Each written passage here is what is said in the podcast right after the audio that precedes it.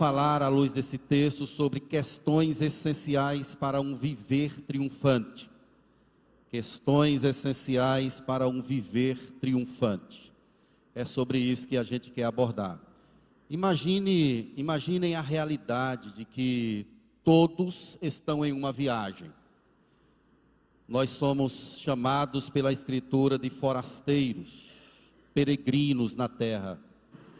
Nós estamos numa viagem, quer queira, quer não, nós não estamos estáticos, não, esse mundo não é a nossa casa, essa terra não é a nossa morada, tudo isso é provisório. E quais são as questões essenciais que precisamos para termos uma viagem e uma vida cheia de triunfo, cheia de vitória para a glória do Senhor? Sobre essas questões que a gente quer meditar e peço ao Senhor que fale muito ao nosso coração. Antes, vamos nos situar aqui em nossa passagem, entendendo o contexto, um pouquinho do contexto. Está havendo uma grande perseguição. Nero é o imperador romano. Ele está assolando a igreja, está perseguindo a igreja. E alguns irmãos já estão dispersos e essa carta ela é endereçada exatamente a esses irmãos que estão fugindo, estão se escondendo por causa da perseguição que está havendo contra os cristãos. Pedro escreve para fortalecer a fé desses irmãos, para ajudá-los a permanecerem firmes na fé, para olharem para Cristo, para confiar na proteção do Senhor. Não era fácil ser um cristão nesse período aqui é muito difícil, muito complicado. Então a carta ela é endereçada aos forasteiros, aos peregrinos, exatamente judeus que se converteram ao cristianismo e que agora não estavam mais morando na Palestina por causa da perseguição, estavam foragidos por causa do evangelho. Pedro está em Roma por volta do ano 62 e é de lá que ele escreve essa carta para esse povo objetivando ajudá-los, abençoá-los, encorajá-los a seguirem. Se a gente ler o versículo 17 do capítulo 1, ele vai dizer assim: Portai-vos com temor e tremor durante o tempo da vossa peregrinação.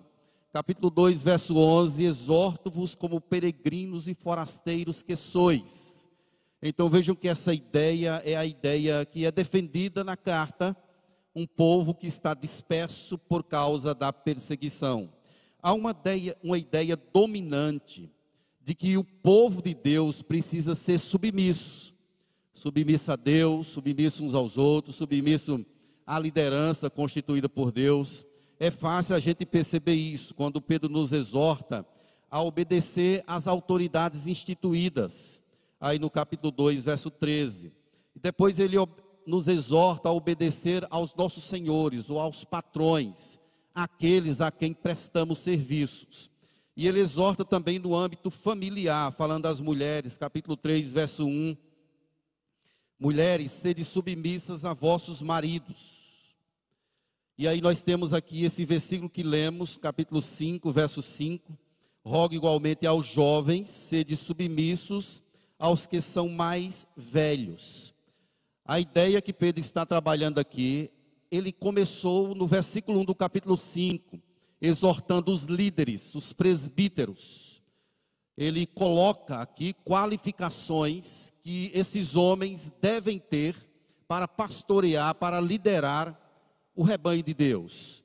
Ele diz que esse povo, esses líderes precisam ser modelo, modelo para o rebanho. Aí quando ele chega no versículo 5, ele vai agora trabalhar sobre o restante da igreja ele tira o foco dos líderes e agora vai chamar de jovens, mas numa conotação para todas as pessoas que fazem parte da igreja de Deus. Tanto é que a palavra velhos, que aparece aí no versículo 5, rogo é, aos jovens que sejam submissos aos mais velhos. Essa palavra velho é a mesma palavra presbítero. É como se ele estivesse exortando a igreja. Eu rogo à igreja que, que submetam-se aos presbíteros ou aos líderes. É a ideia de que nós somos o povo de Deus e que devemos estar sujeitos a Deus, sujeitos às autoridades que Deus instituiu e assim teremos uma vida abundante e abençoada. Pedro quer que nós tenhamos um tipo de comportamento que de fato glorifique, que honre a Deus em todos os aspectos. E aí, meus irmãos, na sequência, nós vamos perceber aqui algumas questões muito importantes para um viver triunfantes. Então, vamos ao texto para a gente aprender o que, que ele está nos ensinando. Primeiramente, nós aprendemos aqui que a humildade, ela é uma expressão de confiança em Deus. É isso que ele vai colocar aqui a princípio, especialmente aí no versículo 5, é, até o versículo 7, a parte B, ele vai trabalhar sobre essa questão da humildade. Nós devemos nos vestir todos com a roupagem da humildade, disse Sproul. Nós precisamos internalizar essa ideia de que somos um povo que devemos andar em humildade, porque essa é uma característica que nos foi mostrada, que nos foi passada pelo Senhor Jesus. Pedro está falando sobre humildade e ele sabe exatamente o que, que significa isso. Isso foi mostrado pelo Senhor Jesus e Pedro estava lá. Ele viu de perto, João 13, 4 narra o momento, quando Jesus levantou-se da ceia, tirou a vestimenta de cima, tomou uma toalha, cingiu-se com ela, depois deitou água na bacia e passou a lavar os pés dos discípulos e los enxugar com a toalha que estava cingido. Então Pedro viu o Rei da Glória, o Criador do universo, se fazer como uma espécie de escravo, tirar sua capa, colocar uma toalha e lavar os pés dos discípulos e enxugá-los. Então, isso é a maior demonstração de humildade. Ele é, se fez servo e nos chama, dizendo: Aprendei de mim, porque sou manso e humilde de coração.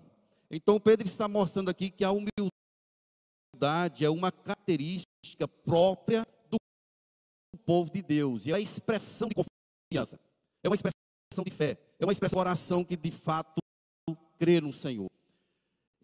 E, há uma, um contraste feito aqui, por que nós ser humildes? Porque quem se humilha será exaltado, quem se exalta será humilhado. Isso é o próprio Deus quem fará isso. O próprio Deus quem se opõe aos soberbos, aqueles que se exaltam, aqueles que são altivos. E isso não combina com aquela pessoa que diz que ama a Deus. Deus se opõe a todo tipo de orgulho, de soberba, de prepotência, de arrogância. Provérbios 6,17 fala sobre seis coisas que Deus odeia. E a primeira coisa que Deus odeia são olhos altivos, que é o orgulho, prepotência, arrogância. Deus odeia. E foi exatamente por causa do orgulho, foi por causa da soberba que Lúcifer, que era um anjo de luz, se tornou Satanás. Foi por causa da soberba. Veja o que Isaías, capítulo 14, verso 14, nos ensina subirei acima das mais altas nuvens e serei semelhante ao Altíssimo. Isso era Lúcifer dizendo. E ele de fato se torna Satanás exatamente por causa do orgulho, por causa da arrogância, de querer ser grande, de querer ser Deus, quando na verdade ele não era absolutamente nada. Por isso Pedro está dizendo: cingivos de humildade cingivos de humildade. Meus irmãos, essa palavra cingir, ela traz a ideia de uma vestimenta. Cingir era uma espécie de cobertura que um escravo colocava em seu corpo quando ia servir. E de preferência uma espécie de um tecido branco, porque ele se destacava de verdade como sendo um escravo. Então, quando Pedro diz cingivos, ele está se referindo exatamente a um avental que nós devemos nos colocar, e esse avental é exatamente o avental da humildade. Nós não devemos confundir humildade com temperamento. Tem gente que é calado, e aquela pessoa calada é uma espécie de soberba, é orgulho. Tem gente que se faz de tímido. Não, coitadinho de fulano, ali não tem. Mas pode ser exatamente uma atitude orgulhosa. Então não vamos confundir as coisas.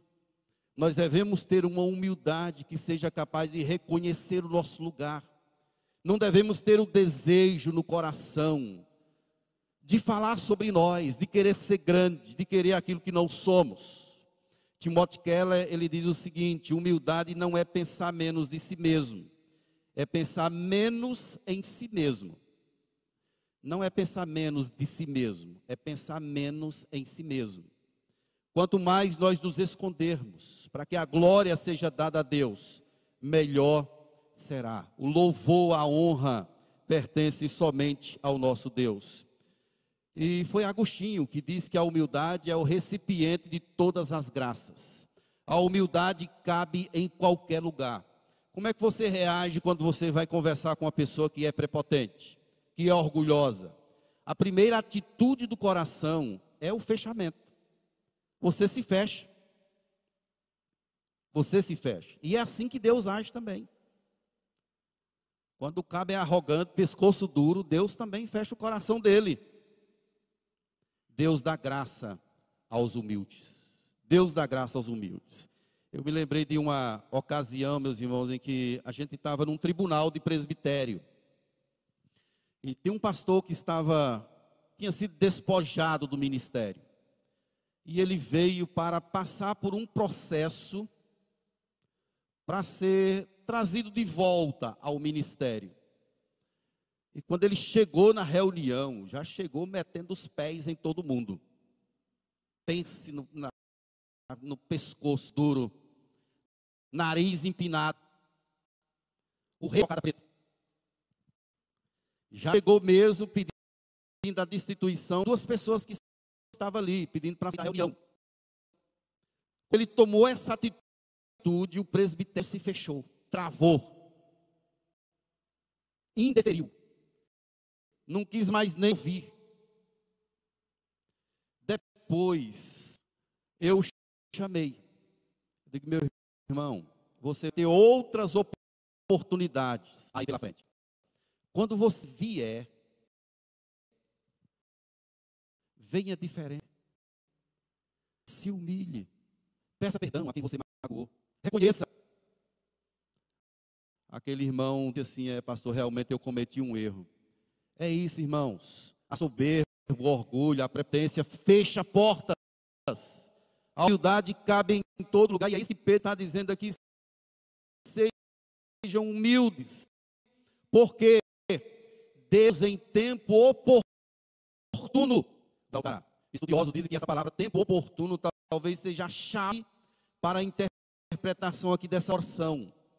Tempo oportuno é exatamente aquele período que você tem de passar pelo que está passando.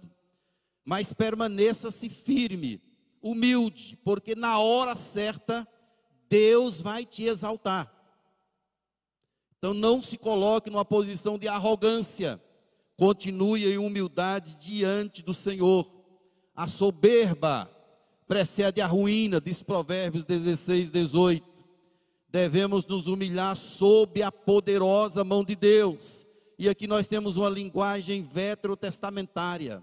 A poderosa mão de Deus é o braço estendido do Senhor. Deus agiu poderosamente com esse braço. Se a gente lê Deuteronômio 26, verso 8, ele diz: Pois todo que se, melhor, o Senhor nos tirou do Egito com poderosa mão, com o seu braço estendido é uma referência a essa poderosa mão de Deus. Olhem as palavras de Maria quando ela escreve aquele belíssimo cântico. Lucas 1:51.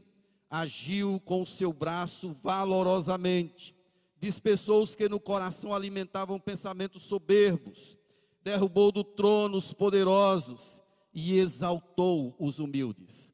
Esse é o braço de Deus que humilha e que exalta. Nós somos chamados, meus irmãos, à humildade sempre. Ela cabe em todo e qualquer lugar. Precisamos nos humilhar nos nossos relacionamentos interpessoais e, sobretudo, nos humilhar sob a poderosa mão de Deus. E como é que nós nos humilhamos sob essa poderosa mão de Deus? O próprio texto responde: lançando sobre ele toda a nossa idade, porque ele tem dado de nós. Então nós nos humilhamos perante ou sob essa poderosa mão de Deus. Nós lançamos perante ele as nossas preocupações, as nossas angústias, os nossos medos, os contrastes que interpõem em nossas vidas. Lançar sobre Deus a nossa ansiedade é um ato de confiança, de fé, é próprio da pessoa que é humilde. Ele não confia em sua força, ele confia no Senhor. E olha que essa palavra lançar, ela traz uma ideia de lançar uma rede. Embora a expressão aí lançando esteja no nosso gerúndio, mas é um verbo que está no presente, significa uma ação contínua que devemos fazer o tempo todo. Todos nós somos assaltados por preocupações diversas, em vários campos. Em vários campos. Mas é um ato de confiança colocar tudo isso diante do Senhor. Ainda mais nesse tempo, meus irmãos. Ontem eu estava em um PG, ontem à tarde, ali dos irmãos muito abençoados, e os vi pedindo oração por um tempo de ansiedade que estão passando. Exatamente por conta das, dos multifatores que ocorrem nessa fase da vida e também na nossa. São muitas preocupações, mas o que é que nós devemos fazer? Devemos confiar no Senhor, lançar sobre Ele toda a ansiedade, toda a nossa ansiedade, porque Ele tem cuidado de nós. Tem cuidado ou não tem? Amém? Ele tem cuidado de nós. Confia em Deus, se humilhe sob a poderosa mão de Deus. Como? Lançando sobre ele as tuas preocupações, as tuas ansiedades, porque ele tem cuidado. Você pode até não ver, mas ele tem cuidado de você. Às vezes você pede, ele diz não, ele está cuidando de você. Você tenta e não dá certo. O que, que aconteceu? Ele está cuidando de você. Ele tem o melhor, mesmo quando as coisas não dão certo. Quando as coisas não vão bem, Deus tem o melhor. A palavra ansiedade posta aí no texto, meus irmãos, ela traz a ideia de distração. Então, parece-me que é um pensamento duplo. Jesus já tinha expressado sobre isso em Mateus capítulo 6, quando ele vem falando da riqueza. Ele diz assim: ninguém pode servir a dois senhores. Na sequência, ele fala assim: e não andeis ansiosos de coisa alguma. Então, ansiedade é exatamente uma espécie de distração. São preocupações variadas. Você confia em Deus, mas está distraído pelos acontecimentos da caminhada. Está preocupado com coisas que deveriam dar certo, mas que não estão dando. Confie isso a Deus, coloque isso nas mãos do Senhor. Lance sobre Deus toda a tua ansiedade, porque Ele tem cuidado de ti. Um outro princípio que a gente aprende aqui nesse texto, meus irmãos, sobre questões essenciais para um viver triunfante, é que nós devemos seguir com atenção, porque há um leão lá fora. Olha a expressão do verso 8. Pedro diz aí: sede sóbrios e vigilantes, o diabo, vosso adversário, anda em derredor, como um leão que ruge, procurando alguém para devorar. Pedro exorta o povo de Deus, os peregrinos, a não estarem desapercebidos. Fique atento, fique alerta. Tem um leão lá fora. Não tenha medo. Vá, vá para a rua. Mas fique atento, porque o leão está rugindo. Ele está em derredor. Ele procura ocasião para devorar. Sobre esse ser, nós podemos tomar dois extremos: o extremo de dar ênfase demasiada a ele, ou então a ênfase de subestimarmos o poder e a capacidade que ele tem de destruir. É preciso a gente entender que ele está agindo no mundo, que ele tenta as pessoas, que ele quer destruir a nossa vida, mas ao mesmo tempo devemos entender que o seu reino é um reino passivo, dentro de um reino soberano, inigualável, incomparável de Deus, o nosso Pai amado. Soberano só Deus. Ele é o Senhor de todas as coisas. Lembremos-nos, meus irmãos, que nós estamos em uma terra estranha. O nosso mundo é estranho. As coisas aqui não estão completas. Tudo aqui é faltante. Você não é perfeito, eu não sou perfeito. As coisas não são perfeitas, tudo é estranho. Tudo está maculado pelo pecado. E nós devemos seguir confiando em Deus, mas tendo cuidado. Não estejamos aí desapercebidos, porque o leão está rugindo e não podemos subestimá-lo. Pedro nos dá dois conselhos. Primeiro, sede sóbrios.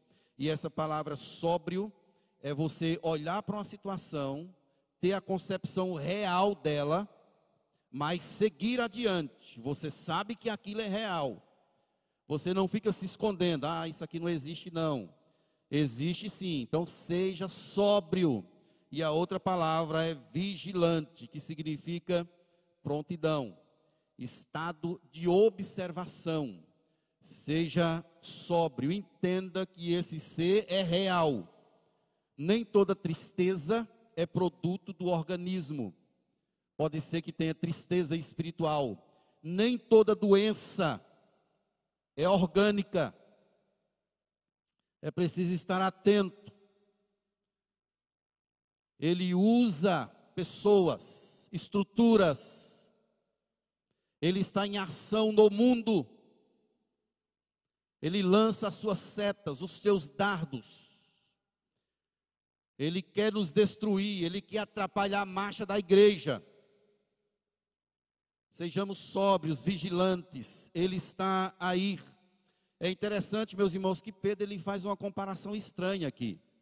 Porque esse ser, ele foi comparado na Bíblia a uma serpente. Não é isso que a gente vê com recorrência na Escritura. Mas aqui Pedro está comparando ele a um leão. E quem é o leão verdadeiro? É exatamente Jesus. Mas Pedro está usando essa expressão aqui para mostrar especialmente a capacidade que ele tem de intimidação, de procurar a presa mais frágil, para tentar destruir, para acabar com a vida, com a história dessa pessoa. Então Pedro utiliza aqui dessa figura do leão, por conta dessa intimidação que esse ser é capaz de causar na vida das pessoas. Alguns irmãos imaginam que a principal tarefa desse ser é colocar armadilha na gente cair. E não é. A sua principal artimanha é acusar. O termo grego aqui, diabos, é exatamente esse: difamador, acusador. Essa, essa é a especialidade dele: acusar, difamar. Nós temos um texto em Zacarias, capítulo 3, quando um sacerdote, é chamado Josué, ele se apresenta e estava com as suas vestes sujas. Sujas, estava em pecado. E esse esse seis estava lá para acusá-lo. Capítulo 3, verso 2 diz: O Senhor te repreenda, Anás. Sim, o Senhor que escolheu a Jerusalém te repreenda. Ele apontou o dedo, ele apontou os pecados, mas ele se esqueceu que aquele sacerdote estava vestido da justiça de Cristo. É isso que ele diz conosco, ele nos acusa de de noite Ele tenta nos, tenta nos acusar diante de Deus, tenta nos fazer parar, e às vezes até sussurra sobre os nossos pecados, falando nossa incapacidade, do que nós fizemos, da história da nossa vida. É você para estar tá falando isso? Só que ele se esquece que nós estamos vestidos da justiça do Cordeiro, da justiça de Cristo. Pedro sabe de verdade, de perto, que é isso. Jesus o alertou, dizendo: Olha, Pedro, Satanás te reclamou para te peneirar. Ele queria peneirar você, mas fique tranquilo, eu roguei por ti, para que você não desfaleça. Jesus rogou por Pedro. Pedro sabia de verdade, de perto, o que, que se tratava, o que, que era isso. E então, meus irmãos, sabendo que esse ser está ativo no mundo, o que, que nós devemos fazer? Como devemos enfrentá-lo? A palavra de Deus nos responde aí no verso 9: resistir. Resistir-lhe firmes na fé. É isso que nós devemos fazer para enfrentá-lo. Tiago já falou sobre isso no capítulo 4, verso 7, quando ele diz: Sujeitai-vos a Deus e resisti ao diabo, e ele fugirá de vós. Sujeitai-vos a Deus, resisti ao diabo e ele fugirá de vós. Como é que nós vamos resistir? Fique firme. Como? Na fé. A fé é o conjunto de valores que Deus nos deu, é uma certeza de que Deus está operando no meu coração. É isso que o faz afugentar da minha vida. Não é para você enfrentá-lo no sentido de ficar repreendendo. É para você enfrentar ficando firme ao lado do Senhor. Não tenha medo desse arco inimigo mas se aproxime de Deus. Se você estiver perto de Deus, ele se afugentará, certamente. Então, resista ficando firme na fé. Nós podemos resisti-lo se nós estivermos apegados à palavra do Senhor, permanecendo firmes na fé. João, em sua epístola, no capítulo 5, verso 18, ele diz: Sabemos que todo aquele que é nascido de Deus não vive pecando, antes aquele que nasceu de Deus o guarda, e o maligno não lhe toca. Sabemos que somos de Deus e que o mundo inteiro jaz no maligno. Ele é o príncipe desse século, é o Deus desse século. Ele comanda um universo sem Deus, no sentido de escravidão. E ele tenta fazer isso também com a igreja de Deus, com o povo do Senhor. Então não fique desapercebido. Vá, ande, marche, mas fique atento. Tem um leão rugindo. Quando você assiste os canais de televisão que mostram aquelas caçadas de animais, às vezes eu gosto de ver aquelas caçadas, e percebam que os o leão, especialmente, ele fica observando as presas. Ele procura o animal mais frágil, às vezes que está mancando, os menores também, aqueles que ele sabe que não vai conseguir escapar. Então ele escolhe aquela presa e vai atrás dela. E também aqueles que se separam do grupo. Então andou sozinho, já foi eles pegam mesmo e viram comida de leão. Então, meus irmãos, quando ele fala assim, ele está em derredor, é exatamente esse o sentido que Pedro está dizendo aqui. Nós devemos saber que ele está à espreita, ele está observando, ele sabe quando você sai fora do grupo, ele sabe quando você está mancando. Fique firme, querido. Fique firme em Deus. Não tenha medo. Não vamos pregar aqui um evangelho de terror, não é isso. Vamos confiar no Deus que pode todas as coisas, no Deus que nos ama. Mas fique de olhos abertos. Mas nós temos aqui um terceiro princípio que eu quero abordar, é a respeito do Deus de toda graça que garante a segurança. Essa é uma questão essencial para um viver triunfante. Os versos 10 e 11 nos falam sobre isso o Deus de toda graça. Quem é esse Deus? Olhe que coisa maravilhosa, o Deus de toda graça. O Deus de toda dádiva, o Deus presenteador. O que foi que esse Deus fez? Ele nos chamou em Cristo à eterna glória. Isso aqui, meus irmãos, é algo muito profundo. É o plano de Deus, o Deus de toda graça, que nos chamou em Cristo a sua eterna glória. Isso aqui está falando sobre um plano eterno de Deus. Deus chamou você e chamou a mim. E agindo Deus, quem impedirá? O chamado de Deus, ele é completamente eficaz. Em João, capítulo 4, verso 4, na epístola, na primeira, ele diz assim que maior é o que está em nós do que o que está no mundo. Se o príncipe desses séculos é o diabolos, Deus é maior do que todas as coisas. Ele tem um plano eterno. E esse plano eterno se cumprirá. Ele nos chamou. Você acha que Deus iria mandar seu filho morrer em nosso lugar e depois nos perder para Satanás? De forma nenhuma. Se alguém está em Cristo, é nova criatura. Não tem mais condenação nenhuma para nós, disse Paulo em Romanos 5.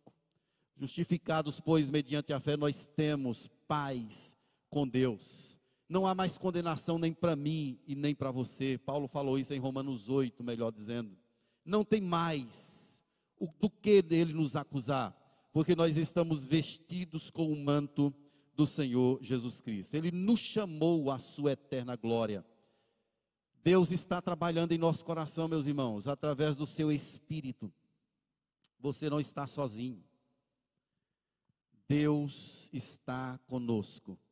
E Jesus próprio nos prometeu, dizendo que estaria conosco todos os dias, até a consumação dos séculos. Mas olha o alerta: nós estamos numa terra de peregrinação, nós somos forasteiros. Nesse tempo, nesse espaço de tempo, é necessário que a gente passe por alguns sofrimentos. É preciso que nós tenhamos faltas de muitas coisas mas não se preocupe. Fique atento, mas saiba que o projeto de Deus está sendo trabalhado por Ele próprio. Nenhuma das ovelhas que foram dadas a Jesus se perderão. Ele próprio diz em João 10 que eu mesmo as conduzirei. É o Senhor quem fará isso. Tenho outras ovelhas não desse aprisco, a mim convém conduzi-las. Ele está conduzindo um rebanho. Ele está conduzindo um rebanho. O plano de Deus é eficaz. Você não vai se perder. Se você nasceu de novo, se você tem Cristo como seu Salvador, você não vai ficar para trás. O plano de Deus vai se completar em sua vida para a glória, honra e louvor dele. Esse Deus que nos chamou por meio de Cristo, a sua glória. E aí, meus queridos, ele vai trabalhando, dizendo o que Deus faz. E aí ele mostra essas quatro premissas, como diz Dias. Eu sei que você se lembrou de Dias quando você leu, leu, leu isso aqui. O presbítero Dias, ele gosta muito de falar isso aqui. Ele diz aí que Deus ele vai trabalhando conosco e esse mesmo Deus ele vai aperfeiçoar, firmar, fortificar e fundamentar. Deus vai fazer isso com o seu coração. A palavra aperfeiçoar é emendar, consertar. Deus vai arrumando as coisas. A palavra firmar significa tornar estável, fortalecido, firme. A palavra fortificar é vigor, força. Deus vai cuidando do seu povo. E a última palavra que é fundamentar significa estabilidade, fundamento. Ou seja, tem um Deus grande, soberano, poderoso, trabalhando conosco. Você sente isso em seu coração? Amém, igreja? Louvado seja Deus, eu sinto isso no meu coração. Deus me aperfeiçoando, consertando. Às vezes eu faço as coisas erradas e Ele vai arrumando as coisas, me abençoando, mostrando o seu amor, o seu zelo é isso que Deus faz. Ele vai consertando as coisas na nossa vida, vai nos tornando estável, vai nos firmando, vai nos dando vigor, força. De repente você está desanimado, aí escuta uma palavra, um irmão manda um versículo, escuta uma pregação na televisão, no rádio, na igreja. Alguns até escutam um louvor, e Deus utiliza aquele louvor e abençoa, rejuvenesce, restaura os que esperam no Senhor renovam as suas forças. É Deus trabalhando em nossas vidas, meus irmãos. Não estamos sozinhos. Ele está operando em nosso meio. E eu sinto Deus trabalhando com o meu coração. Nós sentimos o Espírito dizendo ao nosso coração que nós pertencemos a Deus. É o que Paulo chamou de testificação. Ele nos diz que nós pertencemos ao Senhor. Deus, o Todo-Poderoso, tu nos fizesse para ti e o nosso coração permanece inquieto até encontrar descanso em ti, disse Agostinho. Nós estamos marchando na direção de Deus e só encontramos plenitude, repouso, descanso quando de fato somos achados, somos encontrados por graça e direcionados para o Senhor. A ideia aqui, meus irmãos, é de que nós estamos sendo trabalhados pelos instrumentos do próprio Deus. Às vezes, até o sofrimento, Deus usa para nos abençoar. Nós não gostamos de sofrer, isso é instinto, é o nosso próprio instinto, mas Deus, Ele usa os seus mecanismos para modelar o nosso coração, moldar a nossa vida, aquilo que Ele quer. Por isso que nós não devemos estranhar o fogo ardente que surge em nosso meio é fácil, não. Mas devemos seguir agradecendo, louvando ao Senhor, sabendo que Ele está no controle, que Ele está fazendo todas as coisas para a do nome dEle mesmo. Fique atento, meus irmãos. O leão pode até estar rugindo, mas ele não vai triunfar. O leão não vai triunfar. Ele pode rugir alto como quiser, ele pode andar em derredor como quiser. Como em derredor, como em redor de Jerusalém estão os montes. Assim o Senhor, em derredor do seu povo, desde agora e para todo sempre. Ele não vai triunfar, porque Deus está conosco. O Deus de Jacó é o nosso refúgio.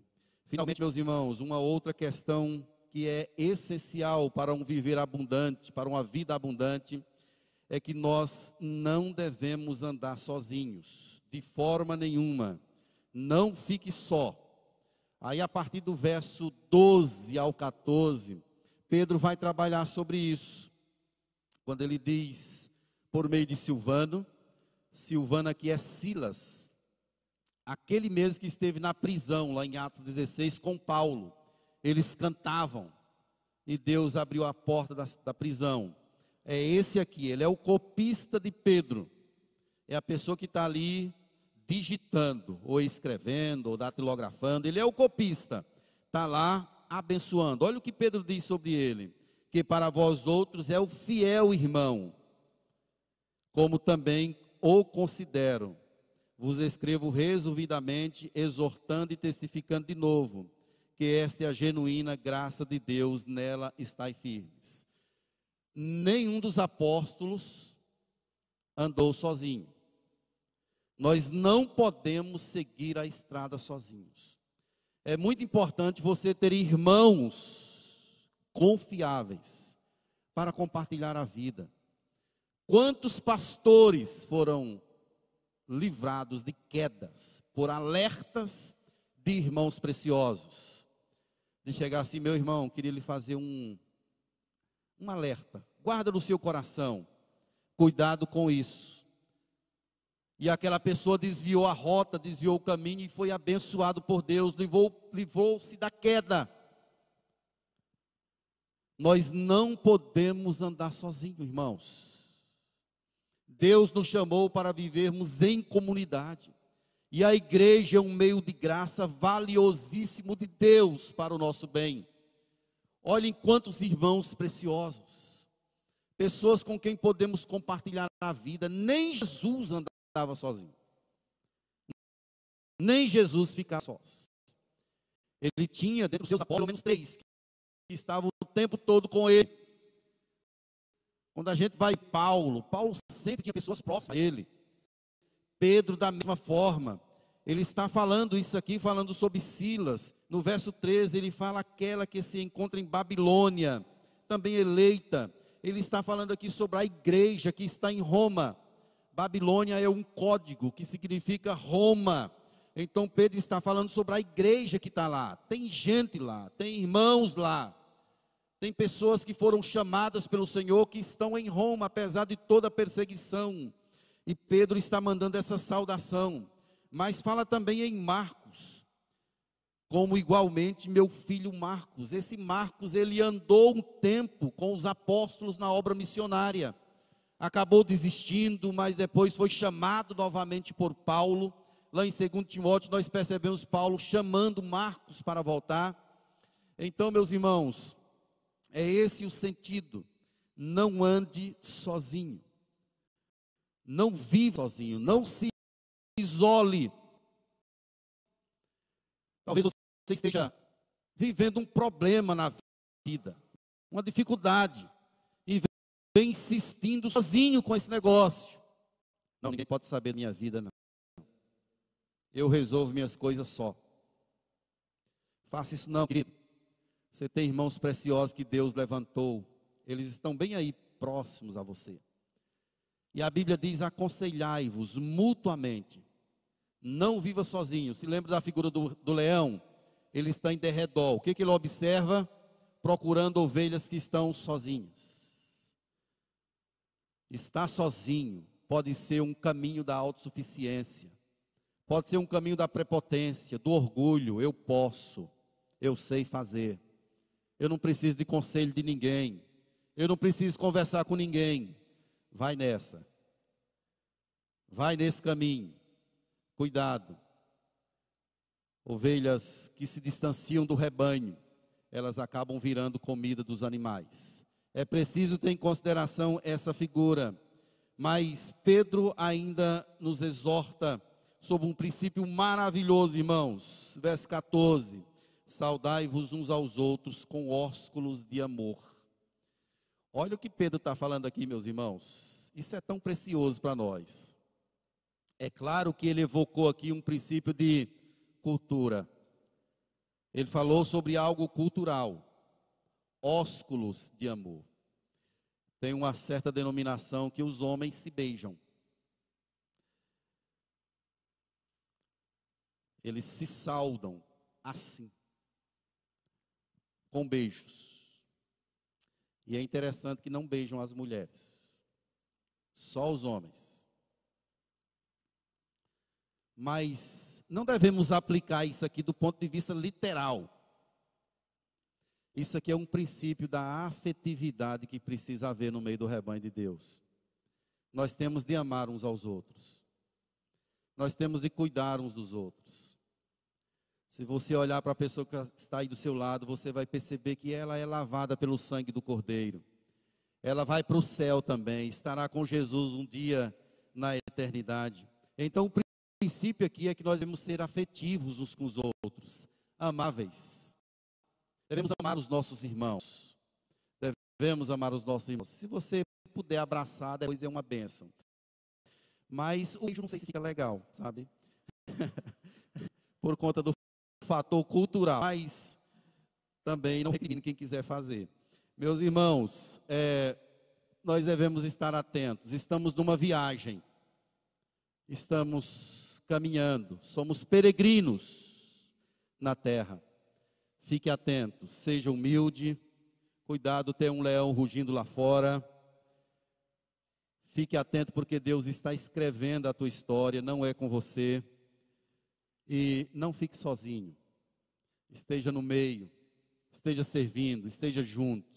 E eu quero trazer algumas aplicações para a gente finalizar é, esse sermão. Primeiramente, homens e mulheres de Deus servem juntos, estão sujeitos uns aos outros, e ambos sujeitam-se a Deus.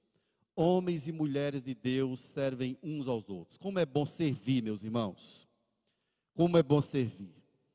Eu, quando cheguei aqui, os irmãos sabem, eu cheguei numa época de pandemia com a minha família.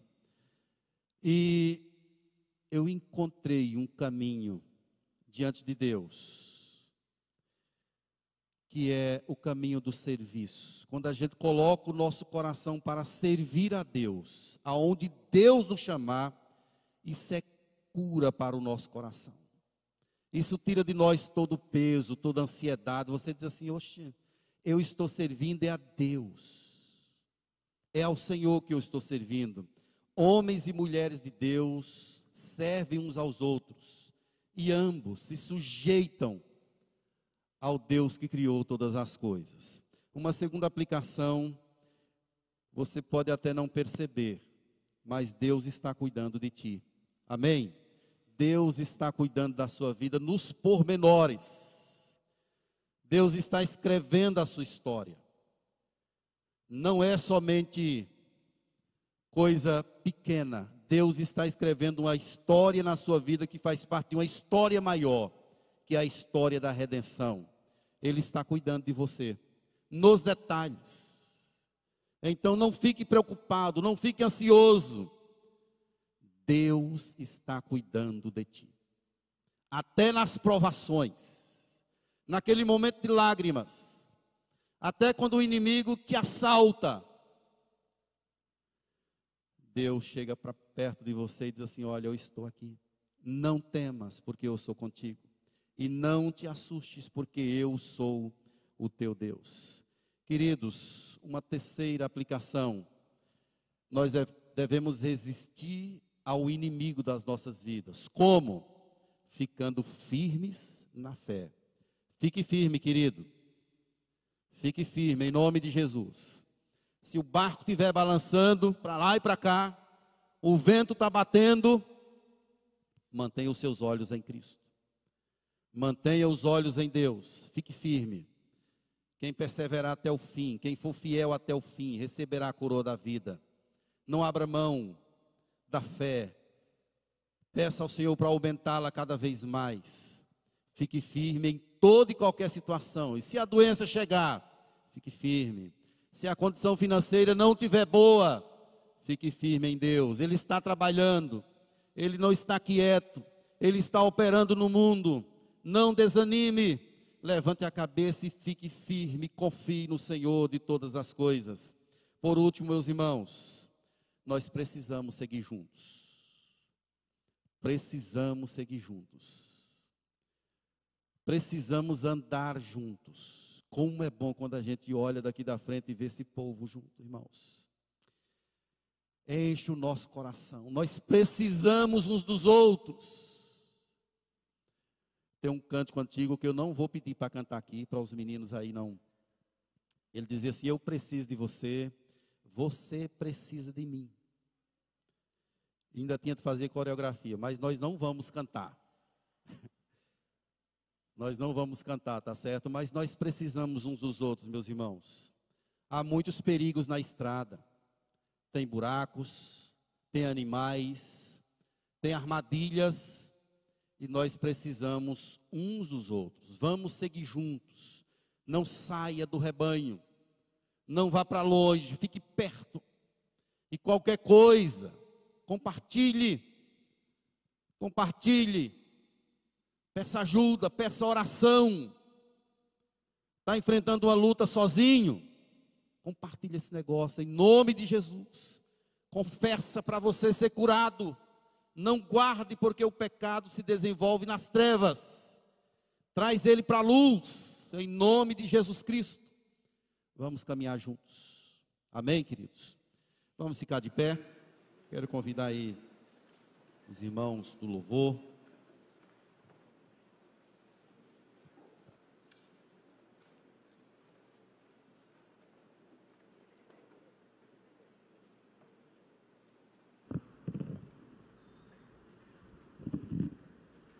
Falei muito em estar juntos. Eu gosto muito de pedir a gente para orar uns pelos outros. Eu quero pedir para você fazer isso agora. Queria que você orasse com a pessoa que sai do seu lado. Se você sentir a vontade, pegue na mão ou coloque as mãos no ombro, nas costas. Dois ou três. Ore com essa pessoa aí. Peça a Deus para abençoar a vida dela. Ela também é resgatada. Mas, pastor, mas eu não conheço. Melhor ainda, é seu irmão em Cristo. Aproveite. Ore pela pessoa. Não existe casualidade no reino de Deus. Essa pessoa se sentou aí perto de você exatamente porque Deus quis. Deus quis. Ore por ela. Coloque a mão na cabeça se tiver liberdade. Ore ao Senhor. Peça Senhor dos céus e da terra, como o teu nome é grande, comparável, tu és o grande eu sou. Senhor, fala à igreja, Senhor, fala aos nossos corações. Obrigado, Deus, pelo viver abundante que nós temos aqui na terra. E isso não é por causa de nós, é por causa da tua presença em nosso meio. É, é isso que nos faz festejar. Ajude, ó Deus, cada um de nós aqui. Visita as nossas vidas. Se tem alguém nesse lugar desanimado, que a tua presença possa trazer ânimo. Se tem alguém doente, que o poder do teu espírito possa tirar a doença desse lugar. Em nome de Jesus. Se tem alguém doente da alma, que o teu toque, que a tua mão possa vir sobre essa vida agora, em nome do Senhor Jesus. Ajuda-nos, ó Deus, para que confiemos plenamente no Senhor. Ajuda-nos, ó Deus, para que não vivamos de forma desapercebida nesse mundo estranho onde estamos. Tem misericórdia da tua igreja, viva, Deus, desperta o nosso coração. Queremos mais intimidade com o Senhor. Queremos viver de forma mais intensa o teu evangelho. Abençoa-nos, ó Deus, nessa noite, em nome do Senhor Jesus. Ministra o nosso coração. Deus, se tem alguém aqui andando sozinho, quem sabe enfrentando uma barra sozinho, um problema, uma dificuldade, uma angústia, em nome de Jesus, toca nesse coração. Faze-a perceber, ó Deus, os meios de graça que o Senhor deixou para a glória do teu nome. Ajuda-nos, ó Deus, para que caminhemos juntos, firmes do Senhor, focados no Evangelho, tendo certeza a cada dia da tua presença grandiosa conosco. Clamamos a Ti, ó Deus, pedimos a Tua presença cada vez mais contundente em nosso meio. Queremos sentir o Teu toque, queremos sentir a Tua presença e pedimos ao Senhor, ó Deus, que repreenda o Senhor mesmo toda investida diabólica contra qualquer pessoa aqui, contra qualquer família. Nos dê a graça, ó Deus, de sabermos que o Senhor está em nosso redor, está próximo, está em nosso coração, está em nossa vida. Em nome do Senhor Jesus, eu clamo por graça. Encha o nosso coração a cada dia da tua presença. É o que eu te peço em nome do Senhor Jesus. E agora, meus irmãos, que a doce paz de Jesus Cristo, o amor incomparável de Deus, o nosso grande e amado Pai, que o poder do Espírito Santo repouse sobre nós, povo de Deus espalhado por toda a terra, agora todo sempre.